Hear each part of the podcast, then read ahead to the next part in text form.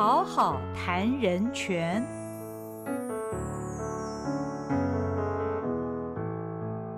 Hello，大家好，欢迎您来到《好好谈人权》节目，我是赵新平。今天我们要谈的主题是外籍渔工的人权保障，请到现场的来宾是台湾人权促进会秘书长施义祥施秘书长，秘书长你好，主持人好，各位听众朋友大家好。呃，台湾的移工人数，目前在新冠疫情爆发之后，目前大约是呃大概六十八万人左右。那今天我们是要探讨其中的外籍渔工，目前在我们的呃远洋渔业船上作业的外籍渔工，应该是以印尼籍居多哦。是。我在做这个题目之前，我搜集一些资料啊，发现虽然我们的远洋渔业实力非常的坚强，如果以尾鱼捞捕量的话，我们是高居全球第一。但是我们船上的渔工呢，高达九成的外籍渔工，他们却是处在一个非常恶劣、狭窄的船舱里面。其实我看到那些照片，如果听众朋友们 Google 一下的话，看那些照片真的是惨不忍睹。你会怀疑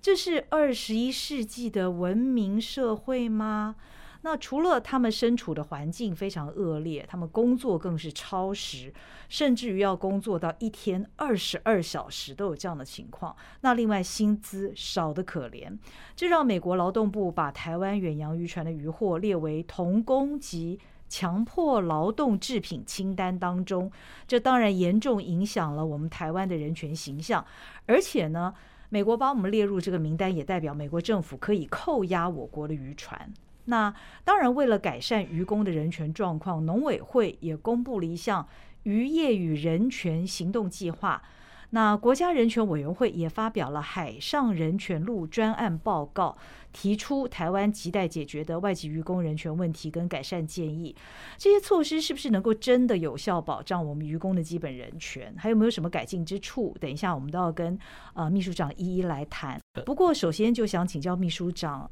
最初引发美国劳动部把我们的远洋渔船渔获列为童工及强迫劳动制品清单当中，他们是观察到了什么问题跟现象？好，其实呃，美国劳动部公布的这份清单呢，它不只是针对台湾，它是其实针对全球呃很多企业的这些制成。呃，如果有涉及强迫劳动的话，那他们都要从美国的政府的角度来做一个企业人权方面的控管。那其实这份清单里面呢，有很大一部分是来自新疆棉，然后新疆的制品。那那所以台湾的渔获被列入禁强迫劳动清单，其实真的是。是一个非常呃可耻的事情。对，变成我们跟那个跟中国的新疆棉是放在同画上等号。对对，这是非常非常令人难过的事情。那台湾的渔业呢，长期以来因为政府在治理方面分工本身就有问题。嗯，好，因为我们。渔船上面的渔工呢，他们作为一个劳动者，哈，其实应该要适用呃劳基法，应该主管机关是是劳动部这样子。那但是呢，刚刚新明姐提到的，就是我们六十八万移工里面，其实不包含所谓的境外聘雇渔工。嗯，对，所谓境外聘雇渔工，他他不是根据就业服务法引进的这些外籍渔工，他是。我们的远洋渔船，呃，在远洋可能在非洲或在哪里的海上，为了渔船的方便，所以就在境外招募，然后渔工就境外上船。这样的渔工占大多数，对这样子的渔工大概两万两千多人。嗯那比例是比例呃，其实呃，境内聘雇渔工大概一一万多人，所以它的比例是高的。嗯，而且有印尼的媒体呃认为说，在台湾渔船上的印尼渔工哦，保守估计可能有四万多，所以他就是因为有一个这个治理上的那个，我们就国家公权力很难。基于远远洋，所以可能有一些黑数是我们没有办法计算的。对对对，嗯嗯嗯嗯。所以呃，秘书长点出第一个问题，光是聘雇的一个制度，境内聘雇当然它是适用劳基法，但是绝大多数的境外聘雇的这些渔工呢，不但呃船长可以随时把他们解雇，那当然也不适用于我们的劳基法。那这些年来其实发生了非常非常多的血汗事件哦。呃，我搜集资料的时候，我看到首先有一宗这个案件呢，是福次群号的一位印尼渔工之死。那我看了资料，我觉得真的是不敢相信会有这样的一个情况，因为我看到这位渔工他生前的照片的时候，他瘦到他的每一根肋骨都是露出来的，是那个简直就是我们印象当中的。一些难民，或者是我们好像觉得在非洲某些的民众会因为饥饿而瘦成那个样子，但是这一位已经死亡的印尼渔工呢，他在生前的照片是那样啊。那根据我搜集到的资料，这位渔工他生前在印尼是巴士检票员，是后来他担任渔工之后，很可能是因为适应不良的关系晕船，所以他经常是昏昏欲睡的。根据报道，福次群号的船长受益引擎式的印尼渔工。殴打他，有时候还会把他的手绑起来，而且拉起他膝盖的皱褶处用刀片划。如果他生病的话呢，他还必须跪在甲板上工作，还会打耳光，还会被拔牙齿。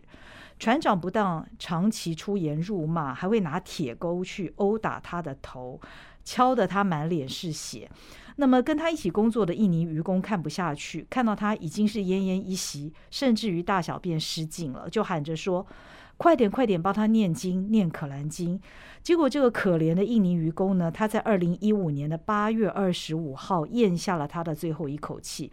当年他才四十七岁，而这个案子爆发的时候呢，福次群号是在我们的东港靠岸的，所以我想请教秘书长，我看到的报道是真实的吗？真的有这样的一个惨剧发生在我们的渔船上？是，呃，这位渔工他叫 Spriando，嗯，然后他可以说是近几年引发国际社会还有台湾的公民社会高度关注。与工人权的可以说是非常关键的一一个案件，因为实在如同新闻姐刚刚所描述的，实在是非常的惨。就是我们怎么可以这样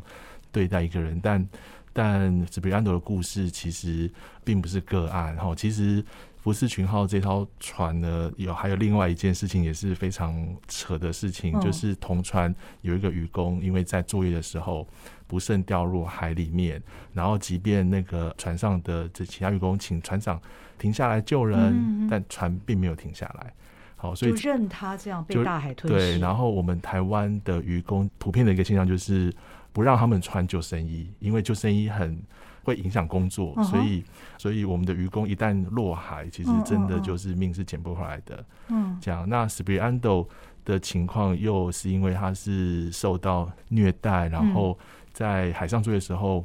也没办法获得相关的医疗。那他作为一个工人，他也没办法没有享有健保，他其实就是一些私人保险，那保险金也非常的低。嗯嗯嗯。那然后呃，这件事情其实呃，另外一个很很糟糕的一个事情，就是因为它是一个在中华民国的船籍的渔船上发生的一个死亡案件嘛。嗯渔船照理讲应该是国境的延伸，这样，所以我们的司法当然要去调查。是，可是调查的结果呢，当地的这个检察官哦，其实很快的就以他生病就很快的签结，然后并没有进一步的去调查刚刚我们所知道的他被同船的这些。老鸟啊，就是殴打、殴打，然后被船长、被干部这样子呃虐死。嗯，是一直到我们公民社会知道这件事情之后，开了记者会，然后监察院就呃展开调查，然后。呃，详细的了解到上面的每一个渔工的状况，真的是惨不忍睹。像 Spriando 他签的契约呢，好，而且是私人契约，好，就是不是那个我们劳动部那一种适用劳基法那种契约。他一个月呢是三百五十美金，嗯哼，已经非常低了。嗯，那但是东扣西扣，而且其中还有一笔每个就是前八个月要扣的一百块每个保证金，所以最后 Spriando。他每个月只能拿到一百美金，嗯哼，对，其实是低的可怜。然后，而且他当初也有跟中介借贷，他才能够获得这个工作，嗯哼。所以，呃，其实这些远洋渔船上的渔工，很很多人就是其实第一年都是在做白工，都是在还债，然后在这么艰困的这个作业环境下，他们的。梦想其实就是希望家人过得很好。嗯，那呃，斯比兰多也是这样。每个呃来台湾渔船冒险工作渔工，大概都是抱着这样期待，然后支撑我们台湾的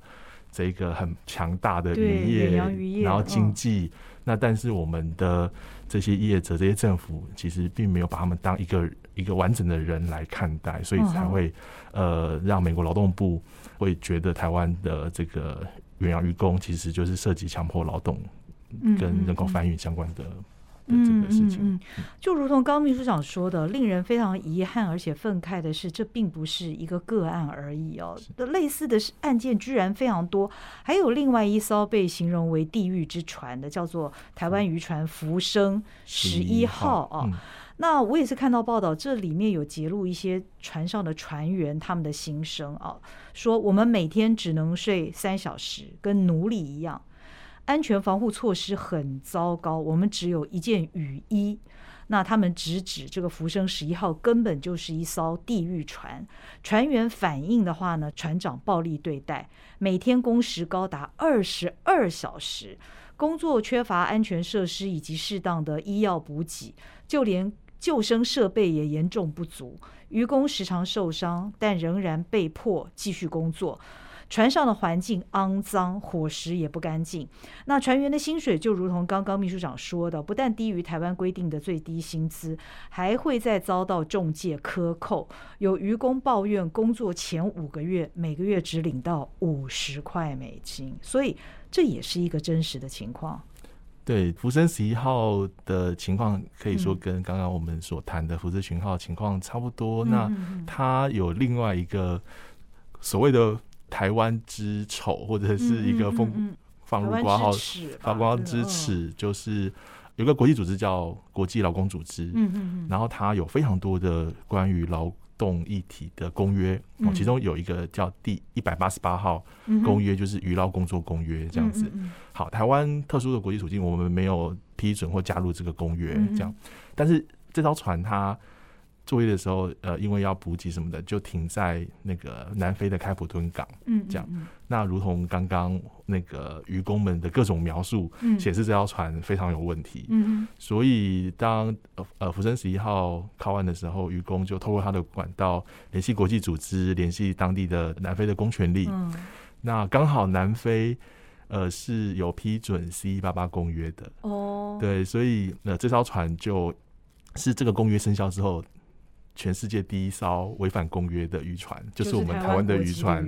对对，所以然后最令人愤怒的是，消息出来之后，我们的渔业署第一时间是否认的。哦嗯哦，即便他已经当地的访查员已经问过渔工的状况，嗯。可以说有高度的强迫劳动的状况，嗯嗯，但是我们的当时候渔业署的这个副署长哦，还是说没有涉及那个劳动的议题，其不过就是渔船有点损坏，它的适航性有问题，修一修就好了，这样。嗯。那我们当然不能接受，我们其实透过非常多的方式来倡议，甚至我们的伙伴团体这个环境正义基金会，一个英国的一个环保组织，嗯。他们就跑到印尼去访问了，就是事发之后被被船长这个解雇，然后就是送回印尼的这些渔工，就是实际上在福生十一号上工作的渔工，访问了做成调查报告，渔业署才愿意承认说，对这艘船有违反劳动人权，然后涉及这个人口贩运防治法。嗯所以呃，后来有对这艘船开罚，以及渔业署还自己跑到印尼去进行访查，做成一个报告。哦哦，那呃，所以呃，这一些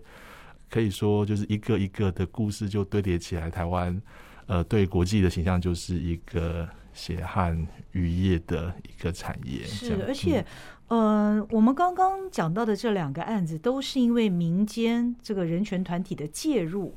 才迫使政府开始调查啊，有一些态度出来，这个令人呃是非常不能接受。那当然，类似这样的情形真的很多了。还有另外一个台湾渔船大望号啊，啊这是台湾船东经营船籍，它的注册是在万纳度的一个盐绳吊船，他涉嫌强迫船上的外籍渔工劳动，那甚至于还因为船长跟大副暴力相向，造成一名渔工客死他乡。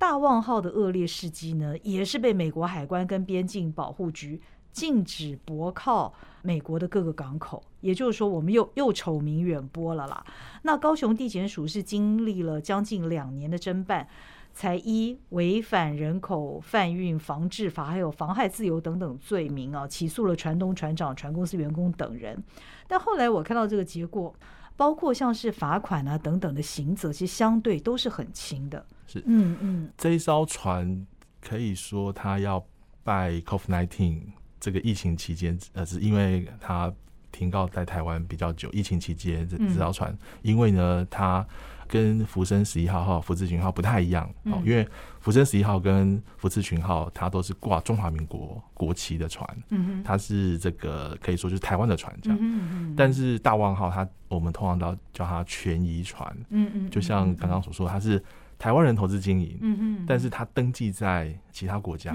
万纳度，所以像这样子的船，它更难受到台湾相关法规。的这个这个拘束哈，嗯嗯嗯，那所以一样，其实要非常感谢有个组织叫做桃园市群众服务协会，因为他们长期的跟这个案子，而且他们呃有庇护中心，所以他们让大望号上的就是受到呃虐待剥削的渔工，可以在庇护中心，就是在台湾生活，嗯，然后才就是慢慢的调查，然后才真的经过两年，终于可以。对这条船用人口贩运防治法来去，这是非常不容易的，因为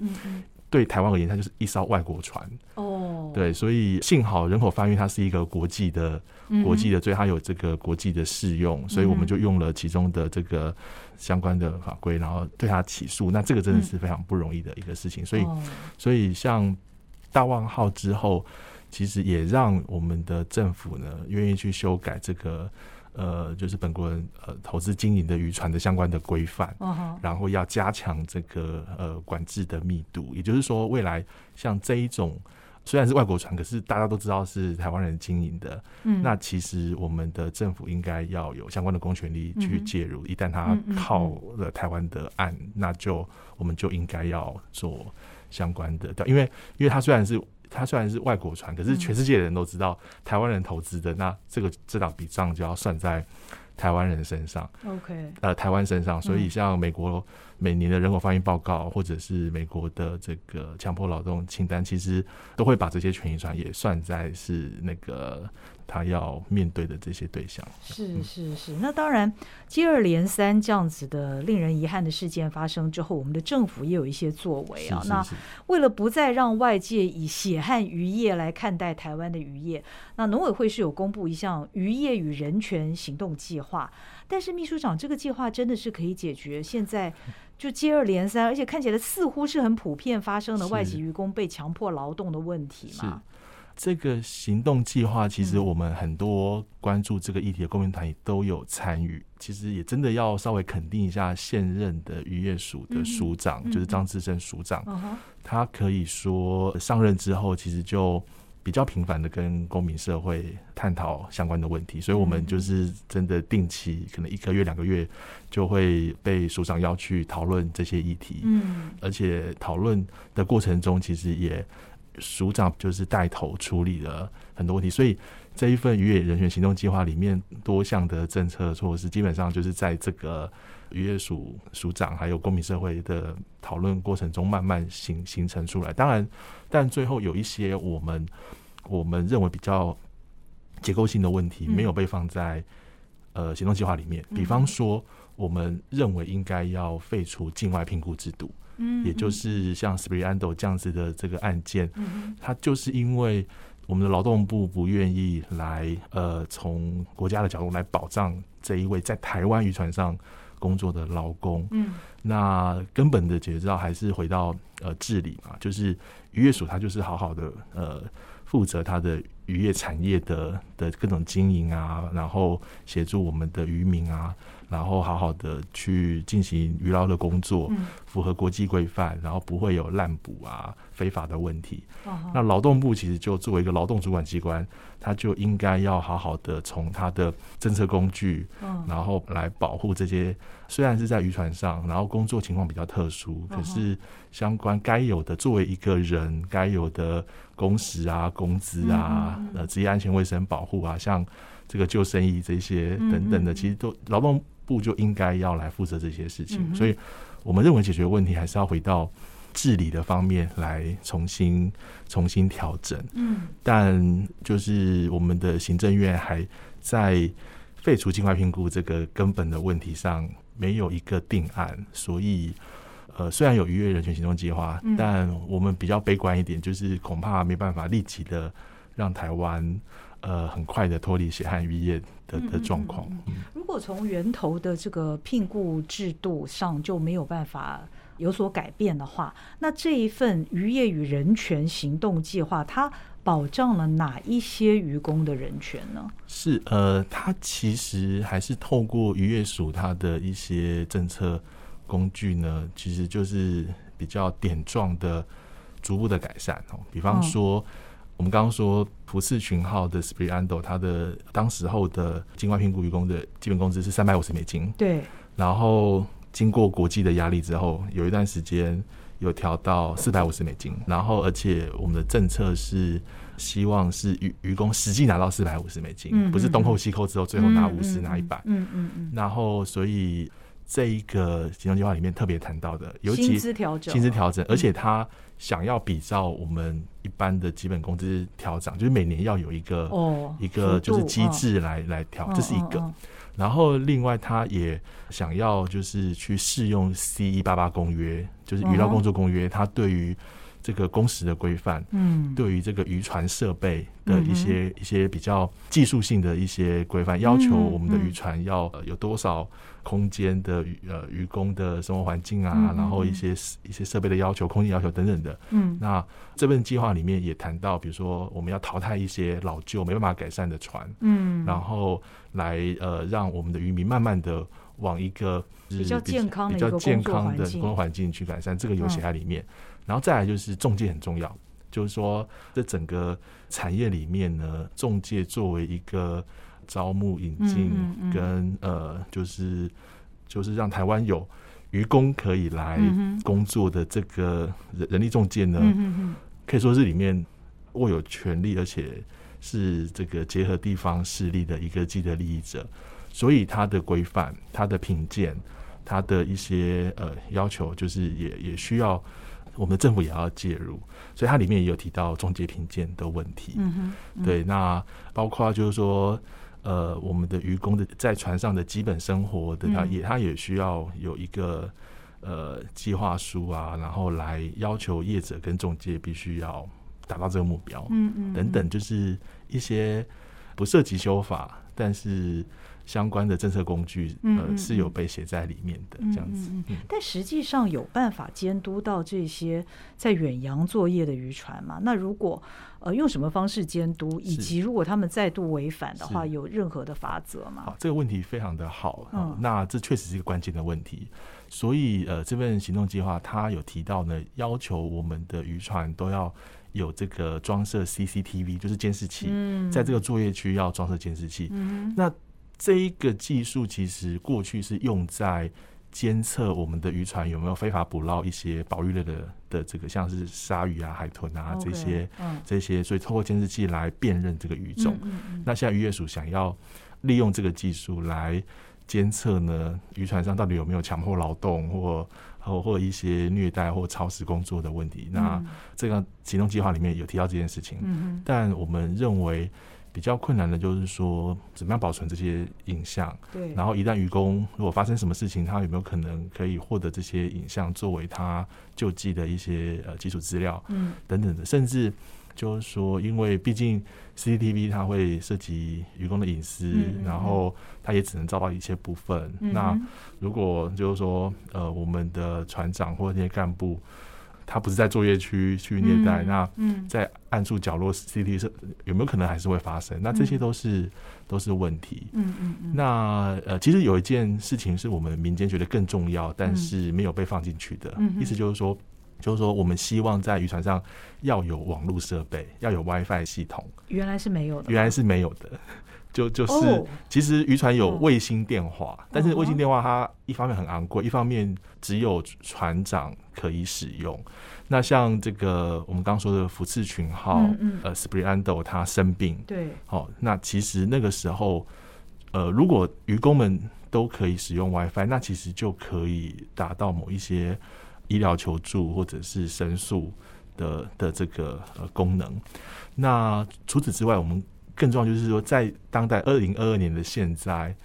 网络环境、社会环境几乎跟我们每一个人的人格或这个整个社会关系网络是紧紧的绑在一起的。长这样形容，我都觉得那个远远洋的渔船上面是另外一个世界，我们完全无法想象，完全封闭。然后我我听一些渔工他们说，他们一出海可能十七到二十二个月。哦，然后可能这段时间完全无法使用网络，结果一靠岸发现，哇，他的亲人已经过世，但他完第一时间完全不知道。这种这种事情极有可能啊！是是是。但我我想，在现在一个文明的社会，呃，渔船上面没有网络，这是一个难以想象的一个事情。那，嗯，从秘书长刚刚的描述，我也感觉到，其实整个渔船的文化，它可能历年以来是这样，但我也相信。未必全世界其他国家的远洋渔船是这样的一个作业环境，所以呃，虽然也许这个文化行之有年，它非常的不健康、病态，但是我们的政府必须拿出更积极的作为，否则我们没有办法称呼自己是一个进步国家。哦，其实还有另外一个在疫情期间发生的一个案子哦，就是。呃，它牵涉到歧视移工的现象，也是使台湾被认为是一 个落后国家。就是三级警戒期间呢，高雄前镇渔港的渔工因为露天洗澡没有戴口罩被开罚。那为什么会发生这样的事情？那就代表我们的渔工连一个好好洗澡的地方都没有，以至于他洗澡的时候会被人监视到他没有戴口罩，所以这是非常离谱的事情，对不对？其实。我们的渔工平常就是生活在渔船上，嗯，即便靠岸，他都没有一个陆地空间可以好好的的休息。嗯那渔船本来就不是一个让人家住宿，所以呃，他根本也没有一个好好洗澡的地方。所以很多渔工一靠岸，大概就是呃跑去跟一些当地的民间，如果他们呃就是愿意借渔工清水好好洗澡，那当然就是变成渔港附近的一些。特殊的文化这样，然后其实我们的渔船就渔港哦，其实也应该要提供一些盥洗设备这样。对，那好，确实前镇渔港有这样，嗯，可是呢，它好几处就是说盥洗设备加起来哈，就是同时间大概就是十五间，嗯哼的可以比较隐秘的，然后好好洗澡的盥洗盥洗空间。嗯，但是前镇渔港其实台湾很大的渔港。它大概有上千个渔工在那里，所以根本就是渔港本身提供设备就不足。嗯，那所以渔工露天洗澡，其实应该就是一个附近居民习以为常，然后也觉得他们很辛苦，所以就提供这样。嗯，那疫情期间，哦，就是当然，那就是一个露天的状态嘛，然后戴口罩。但是我们的高雄卫生局看到，二话不说就就开罚，然后反而是。附近的居民觉得这个太夸张，就是违违反人权哦，就是那些呃地方的居民就就提到这个事情，所以我们看到这个事情就是赶快写投诉啊，反映。那幸好高雄市的陈其迈市长很快的就处理这件事情。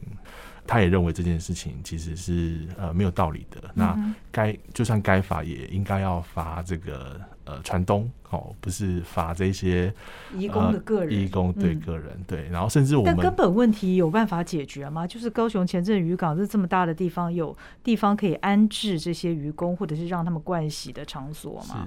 反而不是这件事情让政府开始要做这件事情后。其实大概两三年前，如果大家还有印象的话，呃，南方澳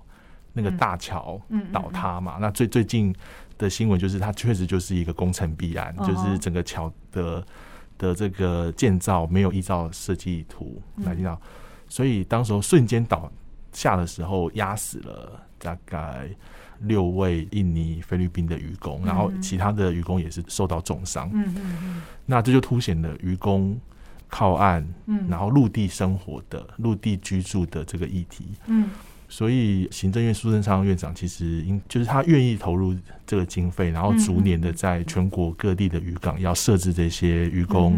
可以休憩的这些空间哦。确实有一些渔港慢慢有在动，这样。嗯。但其实我们也很担心，就是这些空间量能不足，或者是说地方的渔会他们不见得是全部都让渔工使用，因为我们看到很多的这些建筑空间啊，或者这些呃空间，它叫做多功能。哦，不是专属渔工的。对对对对对，所以呃，未来到底怎么样？然后还是要看那个呃，接下来我们的与呃劳动部。地方老老政单位还有渔渔业单位，就是怎么样来面对这个问题？这样子。嗯我很好奇哦，因为呃，两公约的第三次国家报告审查，那在五月份哦，今年的五月份，其实呃也来了多位的国际审查委员，他们也公布了一些意见跟计划。那对于外籍渔工的这个部分，他们对于台湾政府的作为有什么样的评价呢？其实，在第二次国家报告审查大概是二零一七年的时候，那一次的审查结果就是已经呃提醒台湾政府，就是我们呃就是这些审查委员已经关注到台湾渔工呃被剥削的问题，所以希望台湾政府好好的了解现况，然后希望在这一次做呃一个比较通盘的了解，跟找到解决问题的这个呃方式，这样。但是，一七年到二零二二年这段时间，就是陆陆续续发生我们刚刚所谈的那些那些案件。嗯嗯。今年五月的审查，我也有去参加，我也有把相关的资料递给审查委员。嗯哼。但审查委员其实他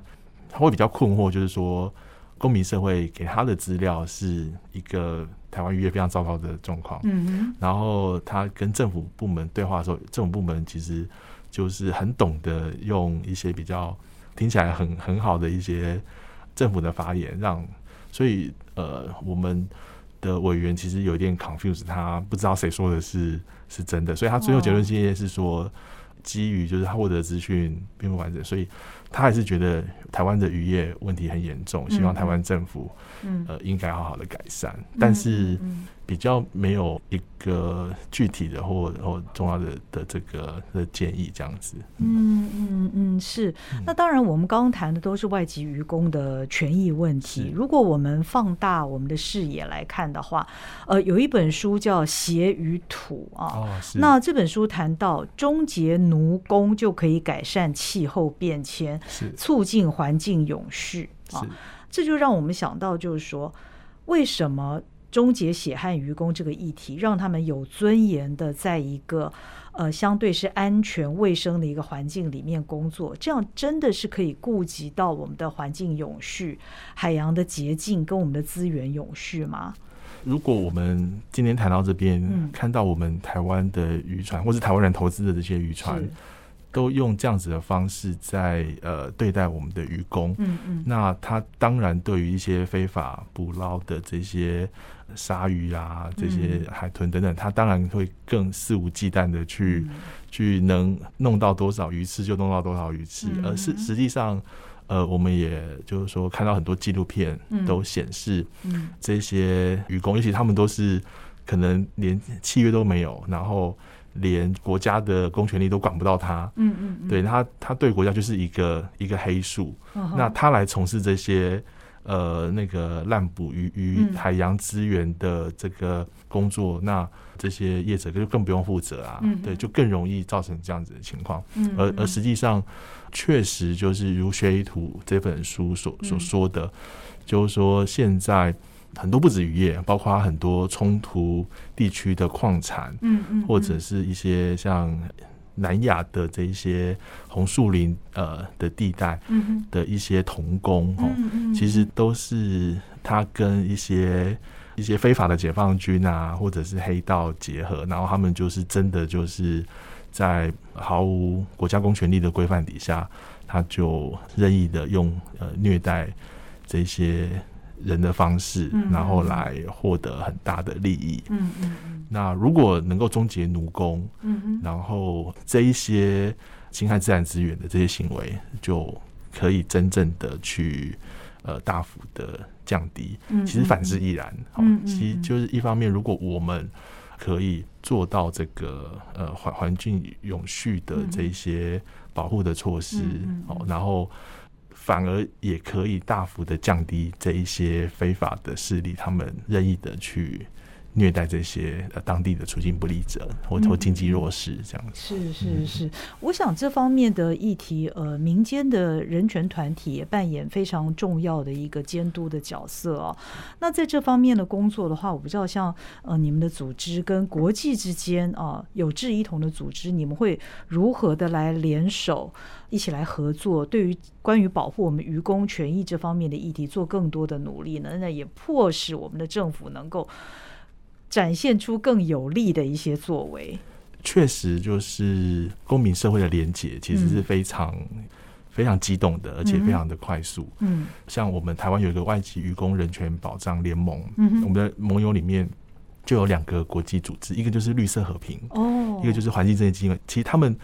本身就是关注环境的环保团体，哦哦哦，但他们越来越意识到。在保护环境的议题里面，你如果没有看到这些被剥削的人、被压迫的人，哦，你其实很难就真的保护到环境。所以，呃，这两个组织也在海洋资源的议题关注到，呃，原来源头是渔工被虐、被虐待的问题。所以，我们就组成一个联盟，然后大家分进合集，然后有蛮不错的分工。嗯像呃，我们台湾本土的。团体可能比较难接触到印尼或菲律宾的义工，嗯哼，那这些国际组织他们有分办公室，哦所以分区办公室，所以他们他们本身就很容易接触到这些工人，然后反映很多状况，是，所以其实非常多的有问题的船只，其实都是这些国际组织，他们透过他们的资源，他们可以接触到其他国家的的渔工，所以。能够有比较扎实的证据去说服美国政府，嗯嗯，或说服欧盟，就是知道说台湾哪些渔船是是有问题的，嗯，那反之就是我们本土的呃，不管是人权团体或者是呃劳权团体，我们对于相关的移工政策或人权的规范是比较熟悉的，所以我们就可以就这一些个案资料，然后一起。拿来去做倡议，然后去呃施压台湾政府，嗯嗯，你要有要采取立即有效的作为来改善这件事情，嗯，所以我们就是这个联盟，就大家合作的呃非常的紧密，然后也一起关注这个议题有有很多年了，这样子，嗯，是。有没有哪一个国家的远洋渔业他们的做法在管理方面是值得我们学习的呢？其实另外一个伙伴团体就是。宜兰县渔工职业工会，就是另外一个，就真的是以渔工为主体，台湾组织的第一个呃渔工的呃工会工会组织 union 这样。那他的秘书长李丽华就呃有曾经到欧洲去去访问，然后他就提到像欧洲呃一些国家，他们在比如说陆地靠岸的空间，然后其实就是。就真的，你看那照片，就觉得那个呃是一个很适合呃很人道的，然后可以提供渔工呃休憩的这一些空间。其实欧盟它会要求它的每个会员国要尽可能的尽快的去符合 ILOC 八八公约的的规范。嗯，好，所以欧盟或北欧几个国家呃，其实他们渔工的状况就几乎可以说，就是虽然。还是高风险，然后工作比较辛苦，可是至少他们有相关的这个法法制上的这个保障。嗯甚至这个台湾的欧盟办事处有一年就邀请了呃欧盟的专家，甚至他们那边的资方就是船东来台湾，给我们台湾的渔业或渔业渔业署或当地的业者一些。技术方面的咨询，嗯，然后我印象很深刻，就是他们那边的一个船东，哦，就是一发言哦，就是二话不离人权，哦，对，就是他们的资人权观念，人权观念甚至在对，连资方他说出来的语言就跟我们台湾公民社会说出来语言差差不多这样子，那所以那样子的一个的境界，台湾什么时候才可以达到？就是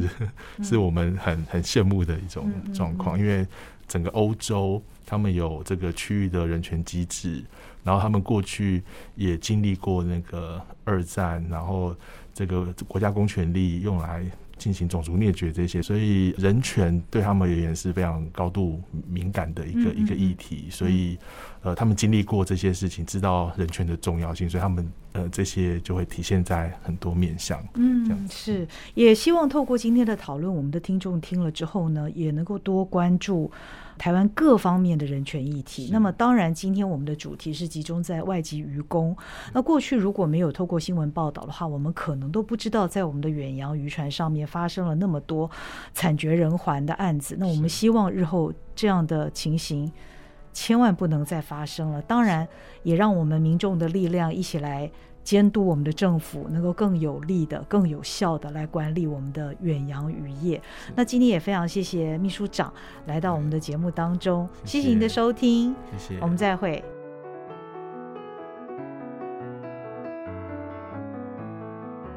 本节目由国家人权委员会委托国家教育研究院与好好听文创公司共同制作。